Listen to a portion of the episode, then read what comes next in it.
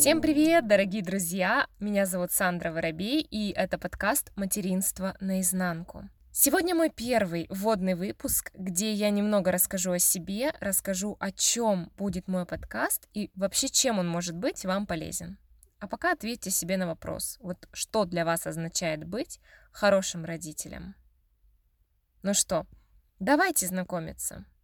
Мне 31 год, я замужем, и на данный момент у нас с мужем один ребенок, сын Лев, которому два с половиной года. Ну, что могу сказать, он сорванец, очень активный, настоящий мальчишка растет. Идем с ним гулять, вот, например, он мне говорит, мама, качелька. Я его сажу на качельку, две секунды, все, он покачался. Дальше бежит с горки, ему нужно кататься. Один раз прокатился, все, дальше, мама, каруселька. И вот мы так вот один кружочек на карусельке, и он бежит дальше. На месте не сидит. Такое ощущение, что у него где-то реактивный двигатель вставлен. Ну, в общем, вот растет у нас такой малыш. Конечно, это очень здорово, активный ребенок, но я думаю, что мамы активных детей не дадут мне соврать, если я скажу, что бывает очень тяжеловато. В декабре мы ждем пополнения в нашей семье. У нас будет девочка. Безумно рада, что будут разнополые дети. И надежда пока есть, что родится девочка-девочка, а не пацанка и сорванец. Хотя, по опыту моих подруг, у кого старшие сыновья, младшие девчонки, девчонки скорее ураганы, нежели чем спокойные. Ну, опять же, поживем, увидим. Кстати, интересно, что вы думаете по этому поводу? Оставляйте комментарии под этим выпуском. Идем дальше. Думаю, что многие молодые родители согласятся со мной, если я скажу, что с рождением ребенка приходится полностью перестраивать свою жизнь. Жизнь меняется, и, мягко говоря, она становится не такой, как прежде.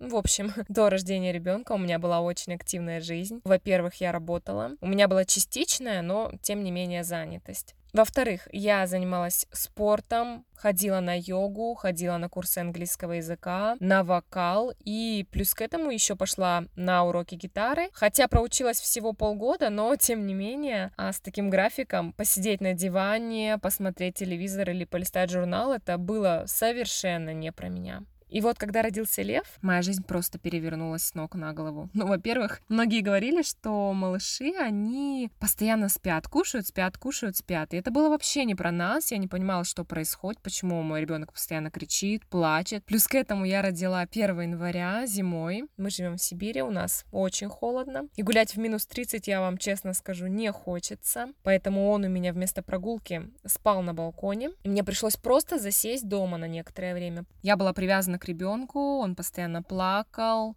я не понимала, что происходит. Несмотря на то, что я посещала курсы для будущих мам, а также у моих подруг, у кого уже по двое, по трое детей, я постоянно слышала от них разные истории о том, что, как и почему. Но, тем не менее, к моральной части материнства была не готова совсем. То есть я была готова к техническим моментам. Как накормить малыша, как его помыть, как поменять памперс, э, гигиена младенца и так далее. Поэтому в первую очередь, конечно, мой подкаст будет как моральная поддержка для молодых мам, и для тех, кто только собирается ими стать. Девчонки, я с вами, вместе мы сила. Порой нам нужно услышать лишь слова поддержки, слова «как я тебя понимаю». Просто вот высказаться, выплакаться и услышать эти заветные волшебные слова. И больше ничего не надо. Поэтому, девчат, не стесняйтесь, делитесь в комментариях, как протекает ваше материнство. Будем поддерживать друг друга. Также буду приглашать в свой подкаст гостей, будем обсуждать интересные темы, связанные с родительством. Поэтому не только мамы, но и бабушки, дедушки, тети, дяди, а тем более папы